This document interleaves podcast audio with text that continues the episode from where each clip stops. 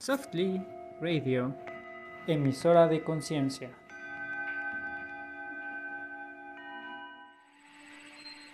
Hola, buenas noches. Eh, estamos transmitiendo una vez más aquí en vivo eh, en Softly Radio Familia con Amor. El tema de hoy va a ser manipulación en la pareja, un tema muy recurrente y muy interesante y en el cual nos van a estar acompañando el día de hoy nuestro psicólogo experto Rodolfo Hernández, que aparte de todo también es tanatólogo. Entonces él va a responder algunas de nuestras preguntas. Y bueno, buenas noches chicos. También nos acompaña Eric y Ted, como todas las veces. Hola, buenas noches. Hola, buenas noches. Hola, hola. Ok. Hola. Hoy, Ya me, ya me estaba atorando ahorita que estaba presentando. Pero bueno, buenas noches. ¿Cómo vamos a empezar? Manipulación desde manipulación en la pareja. ¿Qué tema? Manipulación en la pareja, este, bueno, sabemos que, que no es común, o ya no era común grabar en lunes, pero afortunadamente se alinearon los astros y todo se dio para que lo Todo hiciéramos hoy. Todo se. Con Rodolfo ya, ya lo habíamos planeado desde, ya tiene varios meses que habíamos, Como tratamos de planear como desde hace tres meses, creo. Tres, Sí. sí, sí. por Y- ahí. Ya prolongando. Y mira, nos escribimos de la nada y aquí estamos. Ya, exacto. Muy bien.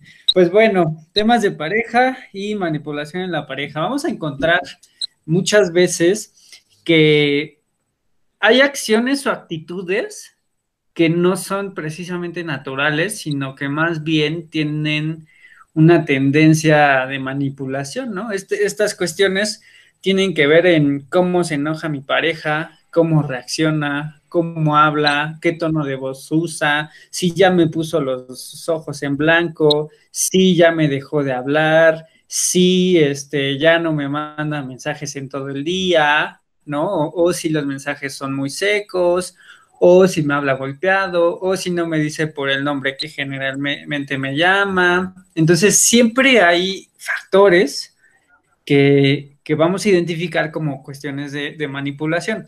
Y me gustaría empezar por manipulación, empezando por comunicación no verbal, ¿no? ¿Cuáles son estos factores de, de- de comunicación no verbal? Pues gestos, ¿no? Este, no sé, no sé, este, Rodolfo o chicas, ¿qué, qué tipo de cosas si dicen, yo sí he hecho esto por esta razón? O sea, que digan, yo sí, por ejemplo, yo, que yo diga, pues yo sí no le mandé mensaje porque estaba enojado y porque por mis calzones no quise ni mandar ni el buenos días, ¿no? ¿Qué han hecho Bueno, ustedes? yo no verbal he hecho esto. ¿Sí le entendieron o no? Yo sí. Pues yo no manipulo, realmente yo no manipulo. ¿No? No, es una que- manipulación, Rodolfo.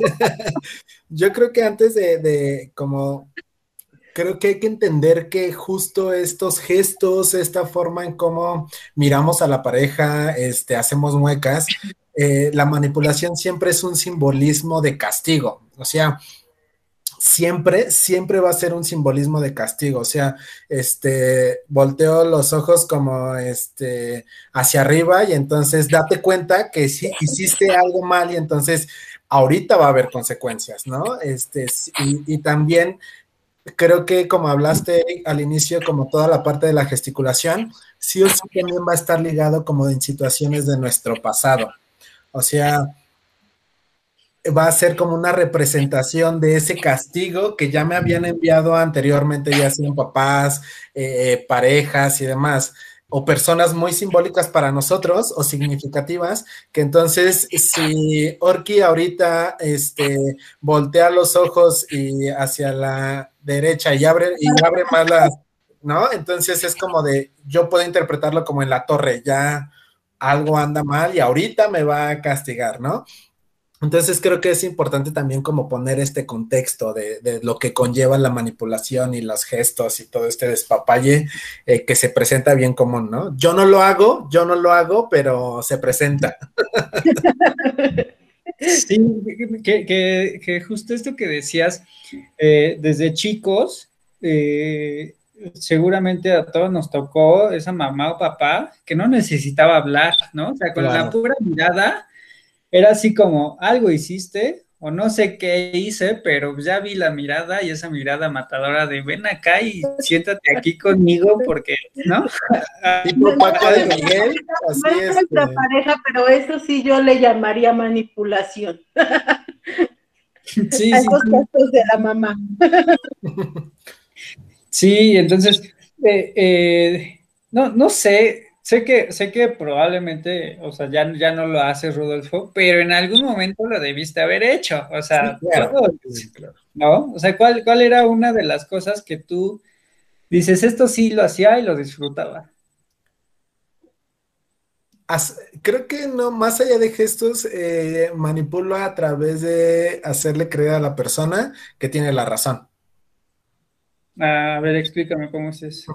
O sea, como en esta cuestión de eh, la manipulación también siempre va a ser nutrida como este deseo de poder, ¿no? Eh, decías hace ratito como el tema de, oye, este, mi papá o mi mamá me miraba y entonces era como, ahorita va a arder Troya, ahorita, este, me metí en la plática de los adultos y va a ser entonces, fue, ¿no? O va a ser este, el peor error que cometí en el mes pero indirectamente pues aparece la- la- el simbolismo del poder este, Claro. por parte de, de mamá, ¿no? Ante el hijo.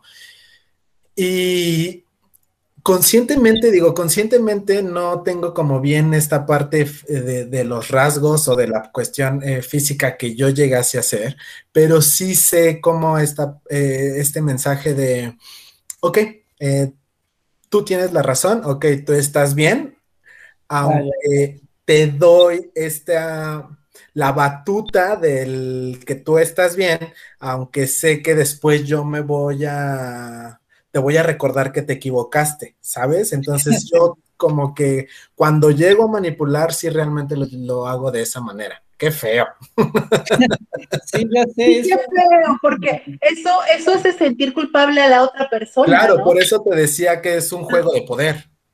En la manipulación, donde sea pareja, familia, amigos, es un juego de poder. Sí, el famoso sí está bien. ¿no? Sí, ¿Qué está tiene? bien. No, nada. ¿Todo Nada. bien? Sí, sí, todo está bien.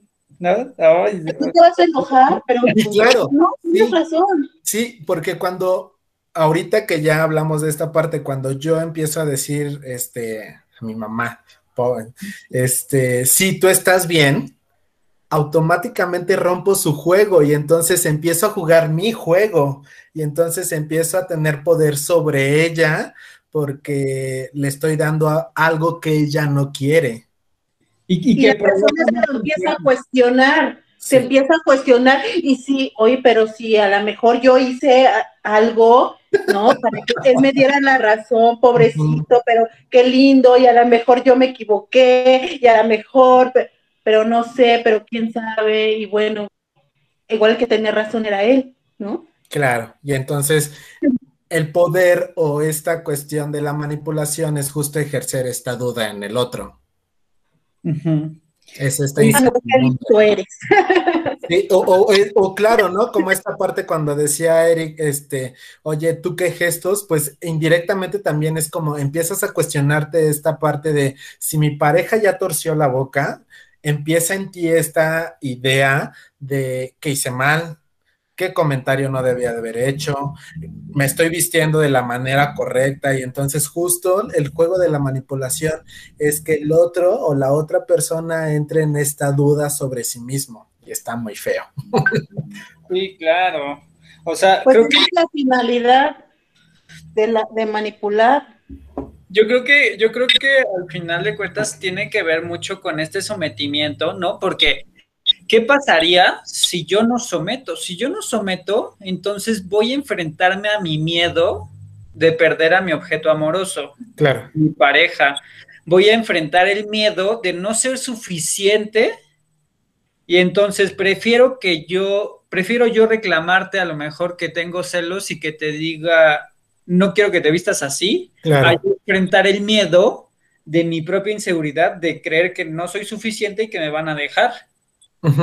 Ajá. Entonces, muchas veces tiene que ver con esta inseguridad de como no me creo alguien lo suficientemente fuerte, le voy a estar pidiendo a mi pareja que me compruebe que estoy para él o para ella todo el tiempo. ¿No? Es que no me dices bonita, es que no me dices que me quieres, es que ya no me procuras, es que ya no, este, eh, digo, cualquier tipo de frase que podamos hacer siempre en, reclamo tiene detrás una manipulación. ¿no? Claro, y, y creo que llegaste como a un punto bien importante. Para hablar de manipulación tenemos que entender entonces dos factores fundamentales. Uno, que existe una manipulación muy activa, como en esta parte de los gestos, en esta parte de tú estás, este, no hiciste lo que yo quería o estás cometiendo un error, pero también existe una manipulación muy pasiva, muy pasiva, que pareciera que no existe, pero está muy latente, como y se da siempre acompañado de la victimización. O sea, nuestra cultura mexicana Ama manipular pasivamente a partir de la manipulación. O sea, este, a partir, perdón, a partir de esta victimización, ¿no? Y es una cuestión totalmente cultural, algo que Dios dio la vida por ti. Y entonces, si tú no haces lo que te toca moralmente, Dios se va a enojar porque Él dio todo por ti, o sea, Él se sacrificó por ti. Y entonces te das cuenta que también esa victimización termina siendo una manipulación, o sea, sin que te des cuenta, pero es una manipulación que también pone en duda este juicio o este criterio de tu persona. Claro, y que, y que aquí también yo añadiría la pregunta de ¿cuánto cuesta el amor? Me refiero como en el sentido de el amor cuesta que mi pareja esté contenta, no darle celos a mi pareja, no darle motivos para que se sienta inseguro, eh, darle la razón, ser una buena mujer o un buen hombre, ¿no? Ser lo suficientemente perfecto o perfecta. Entonces, cuando, cuando nosotros evaluamos cuánto cuesta tener la relación que tenemos, ahí nos damos cuenta cuánto al mismo tiempo nos estamos manipulando a nosotros mismos, porque al final de cuentas, eh, justo por eso una pareja se llega a consolidar a lo largo del tiempo, porque en un principio los dos van a mostrar una imagen, pues que no es precisamente la, la, la cruda, la real, la... la... Te enamoraste. Ajá, exactamente, porque claro que hay una intención de enamorar, de, de, de entrar en este cortejo y, y, ¿no? Y entonces poco a poco se van a ir cayendo estas cortinas. Claro. Y la intención sería llegar a un punto en donde la pareja cruda tal cual es, ¿no? Desde qué tanta sombra tiene, qué tanta oscuridad, qué tanta maldad tiene, pueda ser eh, digerido por la otra persona, por la otra pareja, y entonces desde ahí avanzar. El, el, problema viene cuando entonces yo le reclamo a mi pareja porque no es quien yo quiero que sea. Que sea, sí. ¿no? Y, y, es que también creo que hay que poner en contexto que justo el, el, proceso de enamoramiento también es un juego de manipulación.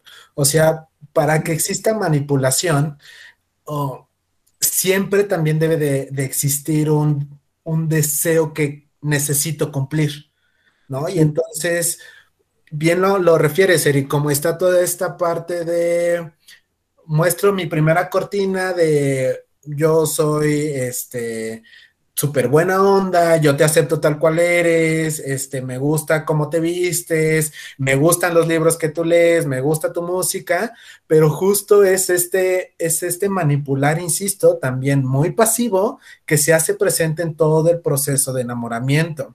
Cuando ya se cubre esta necesidad, pues uh -huh. obviamente ya está cubierta el, el, objetivo o ya se cumplió el juego, ya se terminó el juego.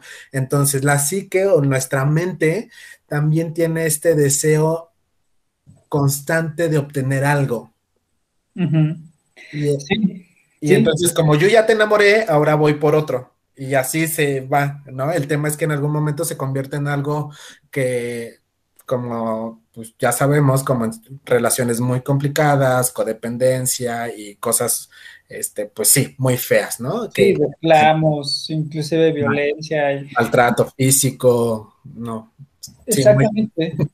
y, y que creo que al final creo que la manipulación y la violencia que, que, se puede ejercer en la pareja no es más que un reclamo que nosotros le estamos haciendo a nuestra pareja porque no nos quiere o de la forma que nosotros queremos o porque no nos quiere simplemente, ¿no? O sea, porque pues, definitivamente no te quiere. Y entonces yo le puedo estar reclamando a mi pareja todas estas veces por qué no es eh, desde mi estereotipo, cuando a lo mejor el que no se quiere dar cuenta o la que no se quiere dar cuenta que el otro no puede dar más, pues soy yo, ¿no? Entonces es bien importante que podamos entender que el tipo de manipulación que nosotros podamos ejercer, tanto para que nos quieran como para que, como para que se puedan cumplir lo que nosotros deseamos, tiene al final una intención de ser servidos desde un narcisismo, que no digo que sea precisamente malo, pero sí debería ser regulado o sí debería ser evaluado, ¿no? Yo, yo siempre le digo, le digo a, pues a mis pacientes como toda esta cuestión de cuando hablamos como de este deseo, siempre hablamos de algo que eh, es el rechazo, o sea, manipulamos justo porque no quiero que me rechaces y viene muy ligado con toda nuestra historia de vida, o sea, eh, vamos a poner en contexto, ¿no? Esta parte de la familia, tú eres chavito y entonces tus papás o los, los, tíos están hablando en la sala y de repente tú llegas y cuentas el chisme y entonces tu mamá voltea y te dice ahorita, con la mirada te dice ahorita te va a ir como nunca te ha ido. Y vienes siempre bien acompañado y entonces, perdón, entonces empieza en ti todo este cuestionamiento de decir que hice mal, ya la regué, ahorita me van a golpear, ahorita me van a reclamar, pero porque después de todo, este mensaje o el mensaje indirecto que viene acompañado es de hice algo mal y entonces me vas a rechazar por eso que hice, e, eso malo que hice. Y entonces voy a ser el peor de los niños en toda la existencia y posterior a ello esto se traslada, ¿no? A nuestra dinámica de pareja, a nuestra dinámica social y, y, lo, y si no lo cachamos, o sea, si no cachamos esta, este miedo al rechazo, pues eh, afecta en todos los sentidos, o sea, afecta laboral, afecta social, afecta personalmente con la pareja y se hace una bolota, ¿no? Creo que es como el soborno. O, sea, si te das cuenta, el soborno existe, sabemos que, está mal, pero al, mismo tiempo, cuando nos toca, queremos utilizarlo. El mismo, al mismo tiempo, el rechazo puede ser así. Eh, cuando yo siento el rechazo, no voy a querer sentir el rechazo, sin embargo, cuando yo tenga que rechazar a alguien, voy a tratar de cuidar, de no lastimar lo necesario o de no lastimar tanto. Voy a, voy a, voy a tratar de pulir las cosas para que no sean tan dolorosas, cuando al final es lo que es. Y creo que justo el problema, ¿no? Es que las cosas, al no reconocerse tal como son y no quererse pagar tal como son, eh, viene como esta parte caritativa de nosotros porque nosotros mismos no tenemos la capacidad de asumir la, responsabilidad con nosotros, ¿no? Entonces, en, cuestión de rechazo es como yo no puedo o porque yo percibo que no puedo con el rechazo, entonces no rechazo y no voy a rechazar. Claro. Y el ejemplo que ponía con el soborno es eso, es como yo, este, de alguna forma sé que está mal, pero pues sí, pero lo voy a seguir haciendo, ¿no? entonces va a ser eso preferible a pagar la multa completa. Sí, claro, porque justificas el contexto. Algo para que se nutre eh, la manipulación, también viene otra variable que yo he descubierto eh, en, en terapia. Para que se nutra o se refuerce la manipulación, siempre hay un justificable del contexto. Ejemplo, es que este, en pareja, ¿no? Es que mi esposo me pegó porque eh, yo le reclamé que no me había dado gasto. Y entonces la justificación viene acompañada con algo muy similar a, Y es que sí, yo cometí el error porque no me puse a pensar que no había tenido trabajo. Y ya estás justificando el contexto. Y entonces, obviamente, la otra persona termina ganando esa, ese juego manipulativo porque le estás dando la razón de lo que tú habías determinado que estaba mal. Sí, por supuesto.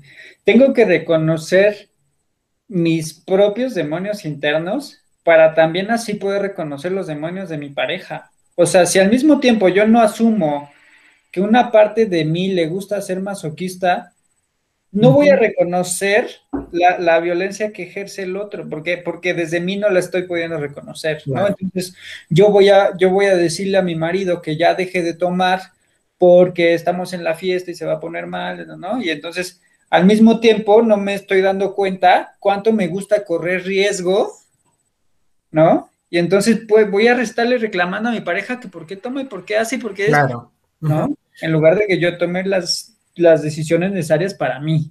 Sí, y te decía también, este, pues existe esta, esta otra contraparte de la manipulación pasiva, o sea, la victimización también es una forma muy sutil de, este, de manipular, o sea, eh, muchas mujeres creo que me van a odiar, pero también he dado nuestra cultura, o sea, esta parte de ve cómo yo, mujer, me estoy sacrificando por el bien familiar. Y entonces, obviamente, no lo canalizas con la pareja, pero sí lo canalizas con los hijos. Y se convierte en un ciclo vicioso de, mi esposo manipula, me manipula a mí como, este, como esposa, pero yo como madre manipulo a mis hijos y obviamente pues es una cadenita que pues va a tardar dos, tres generaciones y eso si una de las generaciones va a terapia, pues en romper, ¿no? Sí, y que, pero, pero también, o sea, esto es importantísimo, esto que dices, Rodolfo, porque al final de cuentas, eh, no nos damos cuenta que todos los que manipulamos o somos eh, manipulamos o, somos manipulables, tenemos un, gran beneficio. Claro. ¿No? Y el beneficio viene eh, secundario, viene como por abajo del agua. Es decir, yo voy a justificar mis malos actos porque a mí me lo hicieron. Eso me da el permiso de yo, de, yo hacerlo, ¿no? Lo que decías, papá eh, que tiene problemas con la mamá, la mamá con quién saca ese tema, con los hijos. Los hijos. ¿No? Al mismo tiempo, los hijos, ¿con quién van a sacar ese tema? Con la escuela, con los amigos. La pareja. Con la pareja, sí, exactamente. Entonces, aquí lo importante es que podamos asumir que no hay ganador, porque generalmente el que manipula tiene una intención de, esto que decías, ¿no? De someter, de tener la razón, de salir ganador. Y no se dan cuenta que realmente no están siendo ganadores, lo único que están haciendo es tapar una verdad que no pueden ver con un pretexto o con una situación que sí pueden tolerar. Claro, y eso es como bien lo refieres, o sea, cuando yo te hablo de una manipulación pasiva, es justo también esta falta de responsabilidad, ¿no? O sea, este, que cuesta mucho, o sea, quien... Yo, yo, yo discuto mucho con esta parte o no comparto como esta de ámate a ti mismo y, oye, ¿por qué estás aguantando los golpes? No te, no te amas a ti mismo. O sea, para entender lo que es el amor propio significa o es todo un proceso de autoobservación y de autoaceptación. O sea, el amor propio no es dejar al marido tóxico, o sea, eso no es amor propio. Es entender que también tú manipulabas a partir de, jugar como la víctima, ¿no? Y que también tenías estas ganancias porque lo pongo en, en, pues, en contexto este, familiar, ¿no? O sea, por eso se celebra tanto el 10 de mayo y no el Día del Padre, o sea, porque justo la mamá es la que se ha sacrificado históricamente y entonces justo es la que tiene que ponerse casi casi en el, en el altar. Discúlpenme mujeres o mamás, pero porque ha sido toda esta idea cultural de que la mujer también ha tenido que verse sometida y también es una forma de manipular. Claro. Tiene ganancia. Sí, sí, exactamente. Creo que, creo que al final eh, aquí hay una línea muy delgada entre temas feministas y entre sí, temas... no me voy a meter en eso, qué miedo. Sí.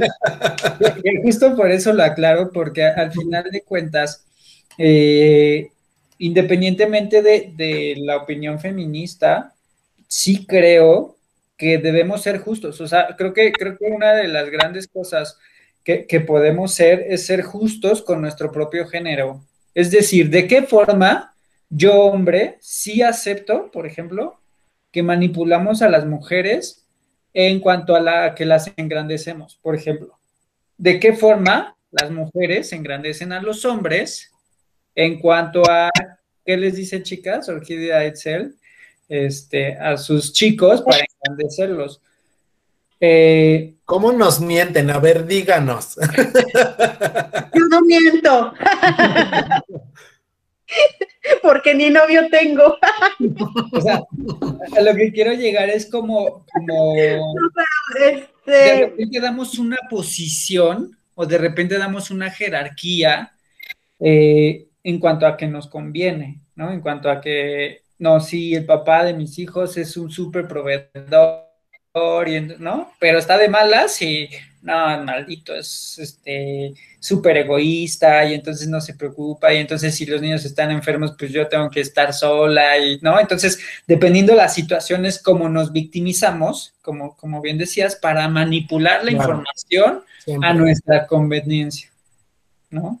bueno, ¿Qué? hay veces que, por ejemplo, pasa que los, los chicos, eres la más bonita, ya sabes, mi princesa, mi reina, mi todo.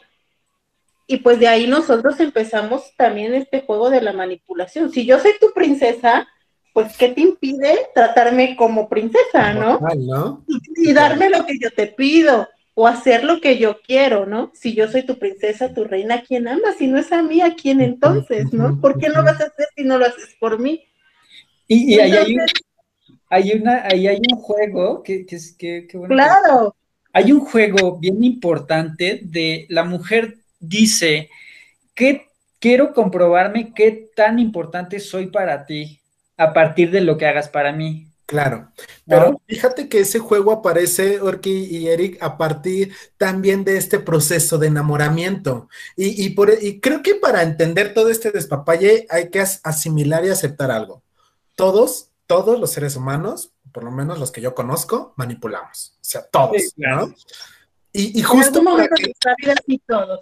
Claro, y, y justo para que, como lo refiere Orki, eh, eh, la, la mujer tenga este constructo de yo soy tu princesa, tu reina, tu todo, la, ¿cómo diría Jenny Rivera? Este, la gran señora, ¿no?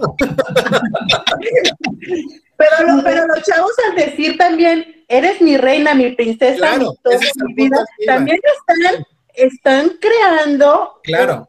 otro rollo para es que esta tú parte del accedas enamoramiento, ¿no? Es esta parte del enamoramiento de que primero, como lo decía Eric, puse toda mi máscara de yo te acepto y tú eres lo mejor que hay en el mundo y, y nadie como tú y entonces yo ya, yo hombre, ya cumplí mi deseo y entonces a ti mujer ya te hice creer que ya tenías como todas estas este, estrellitas en la frente y ahora cuando yo dejo de hacerlo, pues es ahí donde entra el problema o donde empiezan los conflictos. Pero para que la mujer creyera que es una princesa, pues obviamente tuvo que haber alguien que le hiciera creer, y no estoy que es una princesa. que es una princesa, ¿no? Y es un juego manipulativo el que se hace presente. Sí, sí, exactamente. Y que, que creo que este es, eh, nos lleva, nos lleva a otra línea que, que a entender el por qué las mujeres, o sea, yo, yo lo he visto mucho con mujeres mayores de 30 que dicen, a ver, vato, si, si quieres algo serio, pues está bien, ¿no? Pero si al mismo tiempo no, pues no, o sea, no es no, o sea, ¿sabes? ¿Para qué me manipulas? ¿Para qué me llevas flores? ¿Para qué me invitas a... Claro.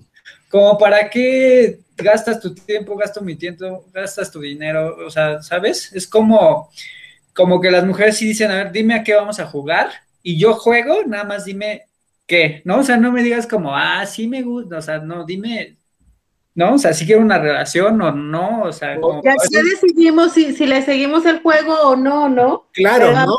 Claro, háblanos También claro. creo que es esta parte pues totalmente cultural y machista de, eh, la mujer tiene que ser la, coteja, la, la, que sea este, cortejada, o sea, yo tengo que, ¿no? Y realmente, pues ya al día de hoy la, las generaciones, gracias a Dios, ha cambiado tanto que la mujer ya levanta la mano y le dice, a ver, tipo, o sea, igual y nada más quiero una costón y ya, ¿eh? O sea, ni siquiera, ¿no?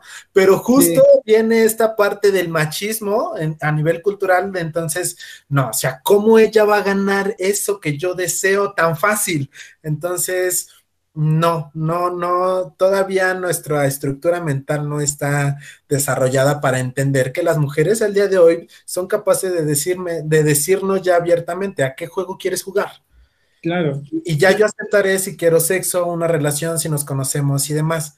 Pero cuando el hombre no acepta eso, justo busca alternativas para empezar a jugar todo esta, o para entrar en este juego de manipulación. ¿No? Y que, que, que, sabes que también eh, chicas identifiquen mucho, esto pasa muchísimo, que de repente un chico les empieza a mandar mensajes, empieza como a hacerse presente y de repente se hace ausente dos, tres días y de repente se queda así como, ¿qué? No, o sea, estábamos sí. llegando bien, ¿qué pasó? Y de repente se vuelve a hacer presente a los tres, cuatro días, ¿qué onda? ¿Cómo estás? Y vuelve, vuelve a enganchar la chica o el chico vuelven a caer como en este tema de, sí, ya estamos mensajeando otra vez, y de repente, ¡pum!, se va. Ese es un tipo de manipulación, que al final Pero, estoy jugando... ¿Qué pasa, Eric? ¿Qué? Te voy a decir algo bien importante. Escucha, este, e, eso lo hacen muy seguido los chavos, la mayoría, ¿no? Pero, por ejemplo, ahí dicen, es que no cuidas a la chica, ¿no? Pero, no, ojo, no se dan cuenta que nosotros ya no necesitamos que nos cuiden. Y ya no necesitamos que el chico nos hable todos los días, porque si tú te das cuenta que dos días no te llama, tres días no te llama, sabes que mi vida, yo tengo la opción de decidir qué es lo que quiero. Claro. Si me quiero quedar ahí esperándote a ver a qué hora me marcas, o sea, ya las mujeres ya no estamos en ese mood, ¿no? De, de estar pero... esperando a ver si, si, si me quieres hablar. Obviamente, si no te hablan dos días, o sea, no le interesas. Claro, pero fíjate que aparece también como, como esta parte de eh, el deseo, el deseo masculino machista, lo pongo entre comillas, eh, de yo sí querer de una u otra manera tener el poder sobre ti. ¿No? Y entonces, inconscientemente o muy conscientemente voy a buscar como muchos caminos para justo atraerte. Entonces, porque pasa y pasa, a mí me pasa mucho en consulta, o sea, llega un hombre y me dice, me encontré con una mujer sumamente independiente. O sea, este, se vestía, se calzaba, trabajaba, profesionista, se mantenía, ayudaba a sus papás, ayudaba a sus sobrinos y no. Pero utilizó todas las estrategias para hacerla, para quitarle esa independencia y hacerle dependiente de él. Y es un sí. juego muy maquiavélico. Hay, hay Una se enamora, pierde la cabeza. Claro, claro, fíjate. No la puede recuperar, no es el fin del mundo.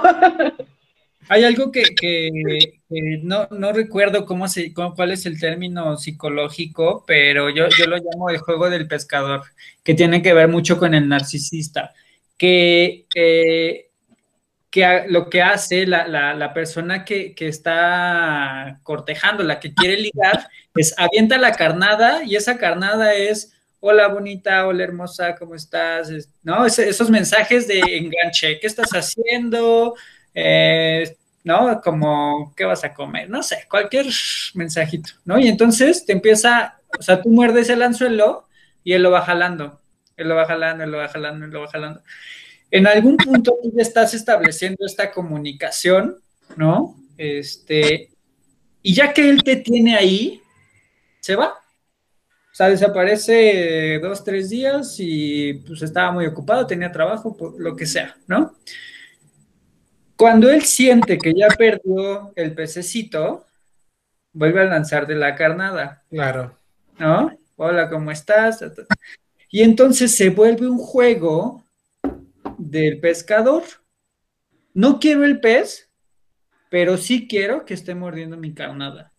Al mismo tiempo, no lo puedo dejar porque quiero seguir jugando. Y al mismo tiempo, no lo quiero, no lo quiero tener porque es mucha responsabilidad para mí. Y entonces lo que yo quiero únicamente es estar jugando a atraerte y a jalarte y a llamarte y a, tenerte aquí. Y entonces yo me voy a estar comprobando todo el tiempo cuánta fuerza tengo para atraer. Y esto sucede tanto con chicas como con chicos, ¿no? la típica frase de Lola perdido, ¿no? Y de las chicas, este, de, los chicos también el, el, Lola, ¿cómo estás? O sea, como siempre hay técnicas, siempre hay formas. La cuestión aquí es que desde ahí podemos identificar la manipulación. Ahora, no estoy diciendo que sea precisamente malo, porque a lo mejor me gusta jugar a eso, ¿no? O sea, sé que no va a ningún lado, sé que no vamos para nada, sé que a lo mejor en algún momento, no sé, se dan unos besos o algo, y ya, ¿no? Pero, pero sí, de, tu parte debes tener claridad en este sentido, porque a veces podemos añadir una responsabilidad más o un algo más profundo que desde mí yo lo estoy anhelando, pero desde el otro, si yo no me doy cuenta que el otro no, pues voy a estar desde la ilusión y la ilusión y la ilusión. Y entonces aquellas ilusiones que no tengamos trabajadas, las voy a estar depositando en aquellos salvadores que me manden sus carnadas. Y, entra también toda esta parte de eh, lo que yo les compartí hace ratito, o sea, para hablar como de amor propio en el sentido del juego manipulativo de la pareja, tienes que observarte, o sea, sí tienes que observar que realmente te estás, o sea, que no es que te esté gustando el pescador, es que te está gustando la comida que te da.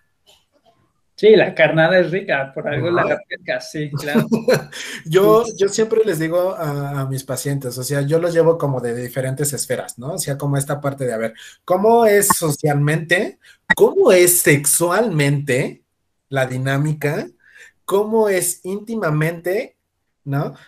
Y cuando yo evalúo estas tres partes, me, yo ya puedo lograr o, o tratamos de identificar qué comida es de la que está enamorada, Socialmente, sexualmente y. Socialmente, sexualmente e íntimamente. Ah, ok, ok, ok. Y casi, casi todos estamos más enamorados de la parte sexual. Yo siempre también les pregunto esta parte, o sea, llega una persona y me dice, es que mi esposo me pegó. Siempre les pregunto, ¿cómo fue tu reconciliación? Estadísticamente el 90% me dice, pues en la cama.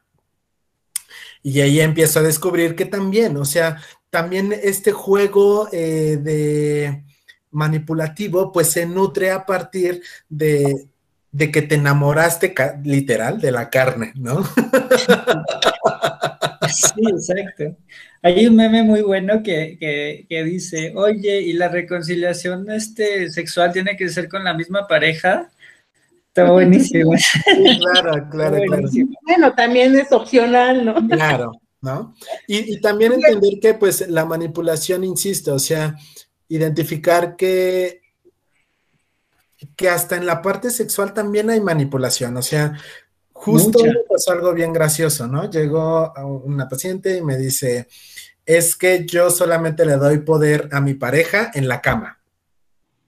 Y entonces empezamos a hacer como el análisis y terminé diciéndole, ¿te das cuenta que terminas manipulando tú porque tú eres quien le das el poder a él y le haces creer que tiene el poder a él en la cama? Y entonces es como darse cuenta que realmente todos, en casi todos nuestros contextos manipulamos y viene acompañado de, del deseo. Todos necesitamos cubrir un deseo interno. Es que Sí, y ¿sabes cuál es lo, más difícil de esto? Que, si no aprendemos a manejar las jerarquías, porque todo el tiempo va a haber jerarquía, el tema es que aprendamos a jugar con ella. O sea, de, de, alguna forma tengo que darle permiso a mi pareja de que ella mande y que ella tenga la autoridad en unas cosas y que yo en otras.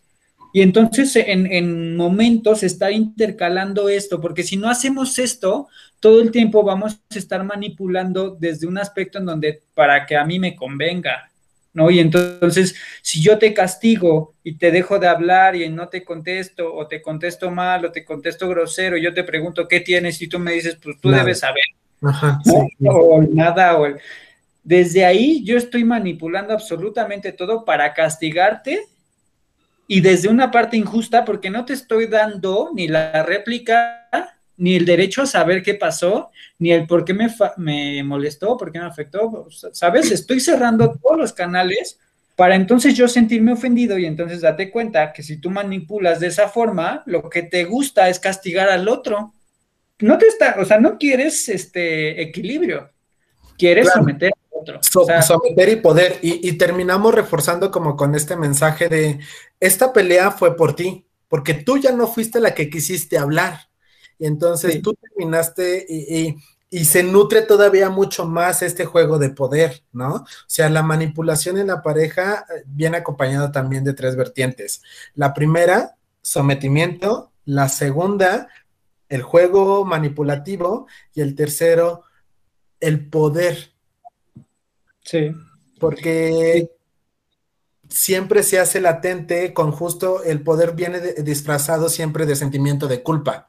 O sea, esta parte de yo quise solucionar la, la pelea, pero, y le pasa mucho a las chicas, ¿no? Pero tú, tú no quisiste hablar, o sea, yo te pregunté qué tienes, qué tienes, qué tienes, y la chica es, pues tú has de saber. Pues yo te dije, tú ya me conoces, ¿no? O sea, justo en esta... Nada, ¿qué tienes? Nada, ¿no? Claro, Pero Ya sé, no, ya sé, ¿qué me- ajá, sí, claro, sí, el sí. nada es un mundo Sí, de claro. cosas. Pero el punto radica, Orki, en que cuando. Por eso siempre es como más latente la manipulación de hombre a mujer, porque justo cuando la mujer cae en esta dinámica de no tengo nada, el hombre termina diciendo, o en una dinámica heterosexual, ¿no? El hombre termina diciendo, este, yo quise solucionarlo y entonces tú tienes la culpa. Y entonces este tú tienes la culpa se convierte en este patrón de aceptar todo lo que venga. O sea, si ya después te golpeo es porque yo tenía la culpa. Si ya después me engañó es porque yo Sí. tenía la culpa. Si ya después me, este, me dejó, regresó, fue y vino, es porque yo tenía la culpa. Y muchas personas llegan a terapia con, esto, eh, con esta idea de que se terminó la, la- la relación porque yo tenía la culpa. No, y, y es que también el, el grado de culpabilidad que, que queda es muy alto. Es, es decir, es que siento que hice las cosas mal, como, o sea, la, la pareja no debería ser como un tema este, de a ver qué estás haciendo mal o qué estás Ujú. al contrario, o sea, si, si no tienes libertad de expresión, de pensamiento, de acción, o sea, estás, es- tú solito te estás manipulando para, que, para creer que donde estás estás bien. Claro, que Sí, se llama autoengaño. Exactamente. Y Yo, entonces, yo quiero hacer un comentario. Eh, todo lo que están ahorita mm, eh, platicando, comentando, eh, me recuerda mucho a este libro de Miguel Ruiz, ¿no? De La maestría del amor.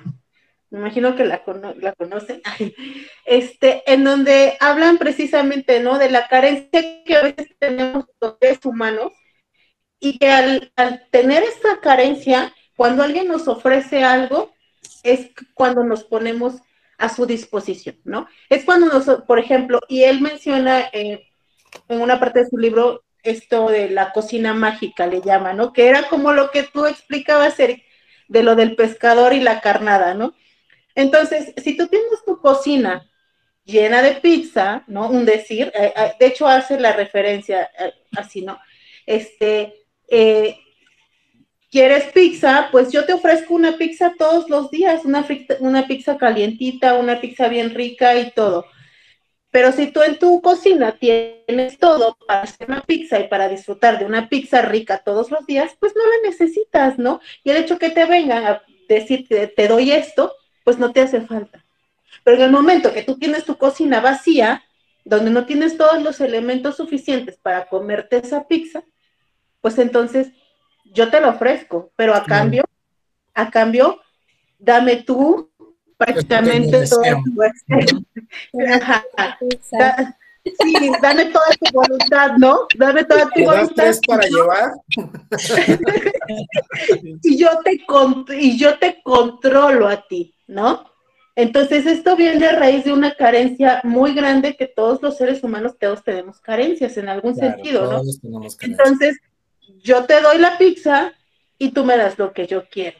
Y cuando no recibes tu pizza, entonces ahí viene el conflicto, ahí viene el problema y viene un daño enorme en las parejas, que es lo que tú comentabas, eh, eh, Rodolfo, de cuando ya llegan a terapia y, y no me dejarás mentir, o sea, tú dices, no, pues es que prácticamente la mayoría de los casos es el tema sexual, ¿no? La recompensa. Entonces, en vez de, ya no hablemos de pizza, pero entonces hablemos ahora de amor, que es lo que nos dice Miguel Ruiz, ¿no? Ya no es la pizza, ahora es el amor. Entonces, esta negociación de, de, te doy y me das, pero haces lo que yo quiero. Pues, lo que tú decías hace un rato, habrá que observarnos, a ver hasta dónde, ¿no? Nosotros somos capaces de reconocer lo que nos hace falta y desde ese punto trabajarlo para no estar recibiendo lo que otro nos quiera dar, porque entonces no nos no identificamos cuando nos están manipulando y caemos en ese error y es constante y nosotros también lo llegamos a hacer, ¿no? Y este engancharnos en esta parte sexual también es muy muy fuerte porque a veces de ahí de ahí te agarras y es él me da todo lo que yo quiero, ¿no? Claro, porque también Aunque en, la... aspectos estés en el Claro, porque también porque también en la parte sexual se combinan como muchos factores, o sea, la parte del deseo como tal, ¿no? El deseo eh, carnal, ¿no? Biológico. La parte del enamoramiento. Uh -huh. y, y, el plus de todo esto es la parte del reconocimiento en un acto sexual. O sea, por eso es que preguntamos, ¿te está gustando? ¿Cómo te sentiste? ¿Cómo te fue? Y justo las mujeres o las personas decimos, no, es que tú eres el mejor, no, nunca había estado con alguien así, o no, eh, en, ahorita quién sabe cómo se esté utilizando, pero este, pues todavía unos años atrás, no, pues tú, a ti te entregué mi virginidad, ¿no? Y entonces viene esta cuestión de reconocimiento también, ¿no? Y, y tenemos que, o para poder como también librarnos de este enganchar en la manipulación, tenemos que estar muy alerta de todos esos pequeños y disfrazados factores que se hacen latentes en un acto sexual tan solo, ¿no? Yo quiero preguntarte algo. Dime. O, o, a los dos más bien, porque los dos son, son este, psicólogos, los dos conocen el tema, entonces yo quiero preguntar si es de las personas que han tenido en terapia y que, y que tienen eh, es, estos, esta sintomatología, ¿no?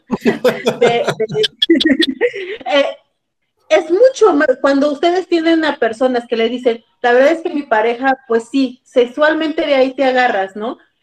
Pero cuando no tienen un buen funcionamiento sexual, es mucho más fácil soltar la relación, es mucho más fácil salir de ese de ese rol de manipulación, de este juego, de, de, de estas dinámicas, o sea, cuando realmente no tienen... Eh, o sea, no sé si me no explicar, un placer sexual completo. Algo así, o sea, que, que, que, lo tiene, pero a lo mejor no es tan fuerte, a lo mejor, no, pues con mi exnovio era mejor, o con no sí, sé claro. quién, o sea, es mucho más fácil soltar cuando ya están involucrados en ese tema de, de tú y yo y yo, yo me voy a atrever a contestar, Eric, ya si quieres tú ahorita me ayudas como a reforzar o a, a dar tu punto de vista, pero no podría generalizarlo, sin embargo, mm, lo complicado, lo que yo he visto es, ya, ya, ahí ya no es el acto sexual, sino este sentimiento de culpa de, yo no fui suficiente para él o para ella, yo no di lo que tenía que dar porque estaba pensando en el otro, porque los estaba comparando y entonces eso que, que de primer inicio era engancharse sexualmente, terminas enganchándote en este sentimiento de culpa porque no fuiste fiel o leal tan solo en tus pensamientos. Entonces, desde mi experiencia, es todavía mucho más complicado. Sí, exacto.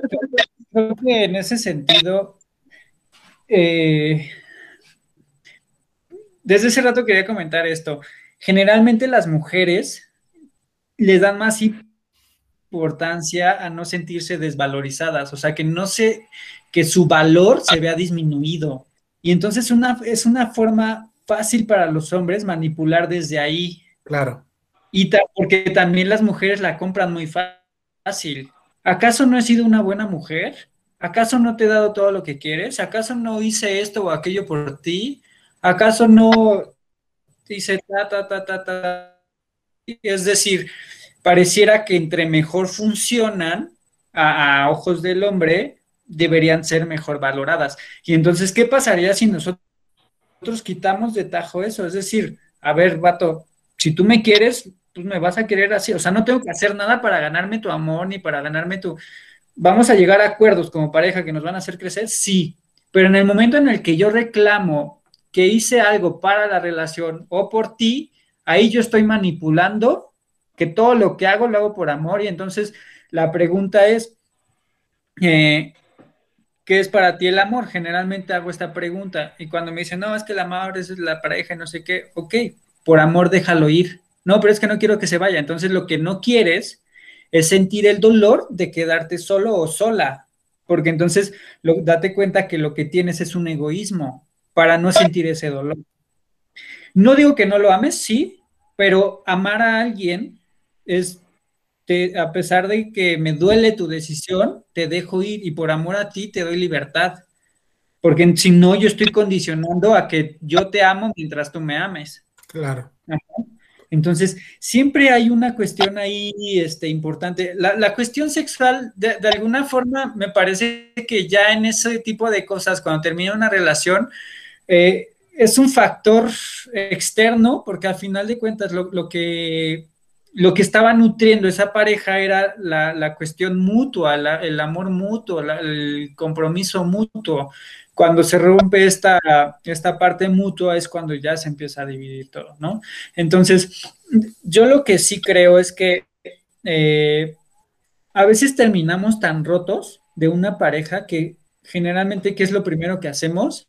Ir a tener relaciones con alguien, ¿no? Sexo casual, salida con el que siempre te tiró la onda, este, porque hay una parte de nosotros que está rota y que se quiere reconstruir y, se, y, que, y que se quiere sentir viva de alguna forma, porque el asumir esa mortalidad de esa relación es demasiado fuerte. Y entonces para vivirla tal cual crudamente necesitas mucha fuerza, ¿no? Es por eso que, que generalmente la gente va y tiene sexo casual y encuentra de repente empieza a ligar con alguien, no, necesita, no necesariamente necesita terminar acostándose con algo, pero sí sentirse querida por alguien más, vista por alguien más. No ser este, rechazado por alguien más, ¿no? Exactamente, Entonces, digo, también creo que eh, en esto que decías de, de, la manipulación pasiva, este Rodolfo, a veces no nos damos cuenta que desde nosotros mismos nos manipulamos a nosotros mismos, ¿no? Es decir, eh, le voy a comprar esto a mi novia porque entonces si, no se va a enojar, ¿no? Y a veces si uno se pone a prueba y dice, no le voy a comprar nada y yo voy a pues llegar con 10 cosas. es enfrentarte a eso, justo enfrentarte a eso, te mueve, ¿no? Y entonces a lo mejor la pareja te dice, oye, ¿te compraste todo eso para ti y para mí? No, pues lo siento, no, no quería comprarte nada, ¿no? Y a veces ser tan honesto, pareciera que no podemos tolerar tanta honestidad y creo que eso es muy malo. O sea, eh, apenas sufrí una, subí una frase, una frase a mi estado que dice que, que es mejor asumir que a veces no toleramos a nuestra pareja y que no la queremos ver y que no la soportamos y que a estarnos forzando todo el tiempo a aceptarla y a quererla y, nos estamos, nos estamos este, engañando a nosotros mismos. Sí, nos estamos autosometiendo a algo que no debería de autosometerse o que no deberíamos de autosometerse, ¿no?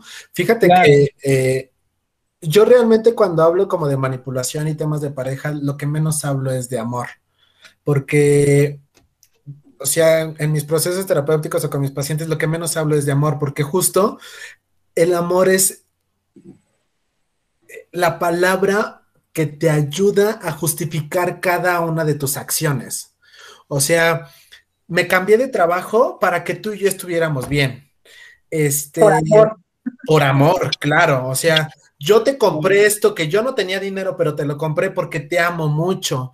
Este, y entonces es una línea muy delgada, creo que sí también para poder yo o, llevar esta dinámica, sí es como una línea muy delgada de no meterme en terrenos eh, totalmente emocionales y perceptivos con respecto al amor, porque pues viene acompañado también de una cultura, mercadotecnia y demás, de que el amor lo puede todo, el amor justifica todo. Y pues no, o sea, realmente no funciona así. La vida o las relaciones sociales humanas se componen de tres elementos, o sea, la comunicación. ¿Qué? dime, dime, dime. Perdóname, es que me, hiciste contactar con un tema de, eh, a veces cuando hay una infidelidad eh, y se perdonan, a veces queda el tema de la, es que tú me fallaste, es que tú me hiciste, es que tú, este, como un punto en el cual puedes manipular, o sea, es, una carta, es un comodín de manipulación. Entonces te voy a castigar el resto de tu vida porque tú lastimaste eh, esta... Diego, ¿no? para empezar, ¿no? Diego herido. Claro. y, y pues, o sea, se nos olvida que también nosotros aceptamos, terminamos aceptando la infidelidad, ¿no? Y se convierte como en este, lo que decían al inicio, o sea, esta autorresponsabilidad de eso que yo estoy asumiendo, que yo estoy aceptando, pero que no es nada fácil. O sea, cuando hablamos de autorresponsabilidad, de checarnos, realmente es muy complicado porque es mucho más sencillo manipular para hacer sentir culpable al otro y entonces yo deslindarme de lo que a mí me toca. Claro, y que, que, en esta parte de cuando yo manipulo a mi pareja, cuando yo manipulo a mi entorno, cuando yo manipulo a, con lo que tengo contacto, hay una parte mía que no puede asumir la verdad, ¿no? Hay una parte mía que no puede asumir las cosas como son, hay una parte mía que pareciera que yo tengo que endulzar.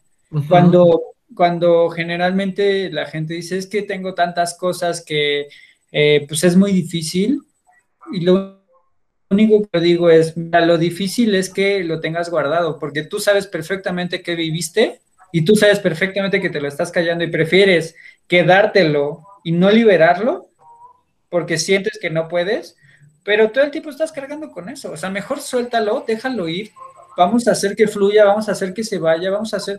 Y vives con menos peso, porque al final de cuentas sabemos quiénes somos. O sea, no, no hay una eh, hay gente que dice que tiene miedo a que, a encontrar.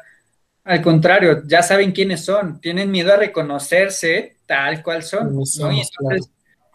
Exacto, cuando yo, yo manipulo a mi pareja, le estoy reclamando que sea quien es, porque a mí no, o sea, yo no tengo la capacidad de verla tal cual es, ¿no? Y entonces, si a mí me echan la culpa de es que tú siempre, es que tú, ¿no? O sea, quitar de plano el tú, tú siempre haces esto, tú siempre eres así, es que tú, eh, ¿no? Pues sí, o sea, puede ser que sí, puede ser que no, pero quitar el tú, ¿no?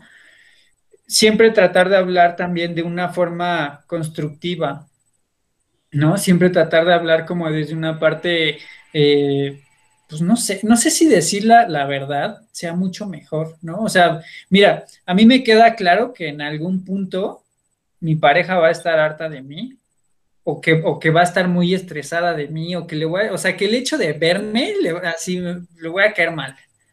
Yo prefiero que me diga, mira, no te quiero ver tres semanas, un mes, no sé, que me diga así, ¿no? Más allá de que podamos estar agrediéndonos, agrediendo, porque cuántas familias no conoces así, de que viven juntos, de que, de que tienen hijos, de que tienen todo, y entonces la verdad es que no se toleran y se llevan a, estar juntos por creencias de por los niños, por esto. Cuando los niños, tú les preguntas a los niños y los niños dicen, no, es que si están juntos se matan, ¿no?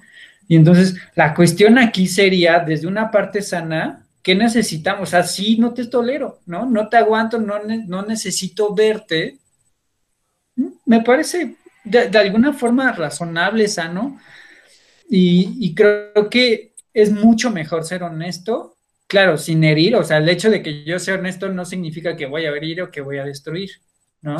creo que, es, perdón, ¿eh? es, creo que es un tema simplemente de aprender también a, a, saber en cómo, en qué momento y bajo qué contexto decimos las cosas, ¿no? Porque no va a ser lo mismo yo decirte, ¿sabes qué, Orquídea?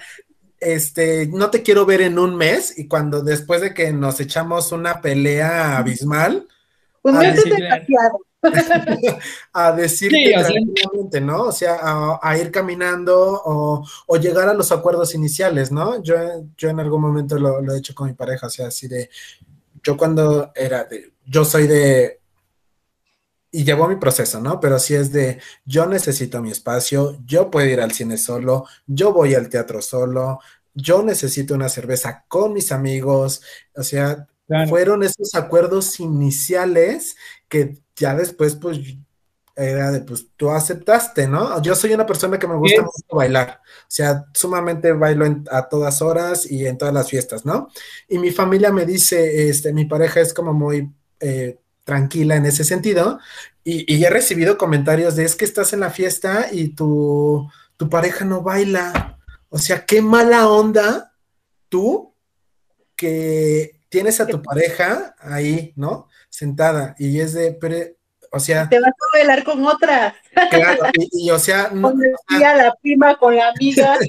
y el punto es que la gente o la, o la, sociedad no sabe los acuerdos que tenemos previamente. Claro. De hecho, yo, o sea, a mí me pasa... en un conflicto, ¿no? Justo, a mí me pasa eso con mi esposa. Yo soy el que no baila. O sea, yo soy el que Sí, no. Así que te pasa, ¿eh? Así que tienes la culpa tú. Ya sé, pero bueno, este, eh, en cuanto a manipulación, nada más me gustaría empezar a, cerrar este, estos temas. Creo que a veces también la manipulación tiene, tiene un tanto que ver en eh, lo que decíamos hace un rato de cuánta inseguridad tengo y cuánto miedo tengo a quedarme solo, ¿no? ¿Cuánto, ¿Cuánto miedo tengo a no ser suficiente? ¿Cuánto miedo hay? ¿Cuánto vacío puedo estar eh, eh, teniendo miedo de contactar con este vacío? Que tengo que alterar la, realidad y tengo que alterar los factores que, están alrededor de mí para no perderlos. Entonces, hacer como mucho hincapié en este, en este tema de, de no necesito someter a nadie, no necesito envolver a alguien con una verdad que es solo mía, no necesito tener la razón, no necesito ganar todo el tiempo, no necesito todo el tiempo estar eh, sobre los demás o controlando lo que hacen, no viendo cómo lo hacen, no, porque ahí nosotros estamos ejerciendo simplemente una, una cuestión, un, un rol que en algún momento nos va a pesar y que vamos a querer soltar y vamos a, asumir que los demás tienen la culpa por aceptarlo. Claro. Entonces, eh, no sé si quieras dejarle alguna recomendación a nuestros, este, a nuestros radioescuchas. Eh, pues se darán cuenta que pues soy como siempre de tres puntos, ¿no? Eh, tres puntos. punto número tres. Rode, este, uno, recordar y, entender, asimilar, aceptar que todos manipulamos. O sea, todos, todos en todo momento manipulamos de manera agresiva, de manera pasiva, pero todos lo hacemos, ¿no? El segundo, yo creo que identificar realmente nuestro miedo al rechazo, o sea, todos también tenemos miedo al rechazo, unos más trabajados que otros, pero es algo que nutre este juego de manipulación. Entonces, asimilar que también tienes miedo a ser rechazado. Y el tercer punto va muy acompañado de identificar, como bien lo decías, la metáfora del pescador, de qué alimento te estás enamorando o te estás encariñando. Y una vez que tú identifiques, puedes probar otros alimentos que sean más sanos que sustituyan eso que te está dañando. ¿Y el pilón? ¿Y el pilón? ¿Y el pilón? El pilón. Revisa, eh, o creo yo que tenemos que revisar justo nuestra historia de vida, o sea, identificar que el contexto familiar no necesariamente debe de ser igual al tuyo. Porque justo por todo este tema de lealtad, o sea, de si mi abuela aceptó, si mi mamá aceptó, yo por qué no tengo que aceptar. Y pues no estás obligado a hacerlo, ¿no? no estás obligado a aceptar ese juego manipulativo, eh, ya sea hombre o mujer, pero tampoco y, desde cualquier rol, ¿no? O sea, desde pareja, como mamá, o sea, yo le digo también a mis pacientes, pues mira, aquí estás en tema de pareja, pero espero tú como mamá no estés haciendo lo que en algún momento te hicieron, ¿no? Y si sí, pues obsérvate, o sea, sí. el cuarto punto va ligado, checa toda tu historia de vida y que tienes esta capacidad de, pues ponerle un alto, mejorarla también. Claro, creo que, creo que eh, la gente si supiera realmente cuánto disfruta lo que parece que sufre, o sea, si, realmente lo disfrutara, o sea, la gente que vive en la agonía de, de, de pobre de mí, de ansiedad, de abandono, o sea, si, si, si se diera cuenta la gente que el abandono ellos solo se lo dan, que la traición ellos solo se lo dan, ¿no? Que, que eh, todas estas cuestiones o situaciones que van pasando. No estoy diciendo que sea fácil, por supuesto que no, lleva un proceso llevar, entenderlo, pero si empezamos desde ahí, desde ese propio juicio de, ¿realmente debería sufrir una ansiedad? ¿Realmente debería sufrir que las cosas no vayan bien, que no tenga lana, que no tenga trabajo, ¿no? O sea, disfrutar un poco la locura es, parte de, la crisis curativa que necesitamos tener. Toda enfermedad tiene una crisis curativa que te va a sentir terriblemente mal tener temperatura, pues sí, pero es una crisis curativa, ¿no? Entonces, este, bueno, algo que quieran compartir, chicas, este, Orki, Cel. Bueno, yo nada más les diría a los que nos escuchan que si se dan cuenta, por favor, este, revísense, revisen su relación, eh, no le tengan, no tengan miedo, porque a final de, cuentas el miedo evita toda la responsabilidad y busca continuas justificaciones en nuestra relación. Entonces no caigan en ese juego de estar queriendo justificar todo para no hacerse responsables de la parte que nos corresponde en la relación, ¿no? Entonces, no tengan miedo y si identifican que algo no está bien en su relación, o mejor váyanse o arréglenlo, pero no continúen con este, este juego de manipulación porque al final de cuentas uno o los dos pueden salir muy dañados. Es mi consejo del día de hoy. Pues em, sí, igual revisarse y yo, yo lo veo como que tarde o temprano aunque ah, lo evites en este momento, te vas a topar con pared. O sea, ya sea a tus 20, 30, 60, 90 años, siempre va a llegar un punto en donde todo va a explotar. Y si ahorita comenzamos a hacer conciencia, creo que todavía estamos a tiempo, ¿no? De conocernos a, a nosotros mismos. Entonces, ahora sí que sí, darse el tiempo de descubrirse y aceptar eh, ahora sí que nadie es perfecto y pues, todos nos equivocamos. Claro. Ya.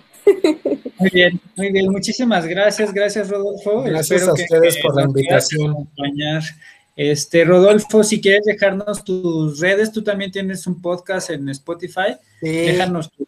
Ya estoy por lanzar la segunda temporada. Este, Felicidades. Ahí les, los voy a apartar para un episodio. Entonces, ahí agendamos, agendamos. Este, pues en Spotify eh, tengo el podcast de Psicología para Incomprendidos. En Facebook estoy como psicólogo Rodolfo Hernández. En Instagram estoy como psic Rodolfo HDZ. Este, tengo consultas online este, y presenciales aquí en Ciudad de México, en el Estado de México y pues estamos para servirles. Muchas gracias para, por la invitación. Gracias, Rodolfo. Bueno, este, eh, nos, estamos comunicando para hacer un, tomo 2 o tomo 3. Quedamos de hablar. Muchas gracias. Sí, quedamos de hablar en algún momento de tanatología, lo tenemos pendiente. Este, pero bueno, gracias, gracias a la gente que nos está viendo. Cuídense mucho, buenas noches. Síganos y compartan este video. Buenas noches, Rodolfo. Buenas noches a todos. Bye. Bye. Softly Radio, emisora de conciencia.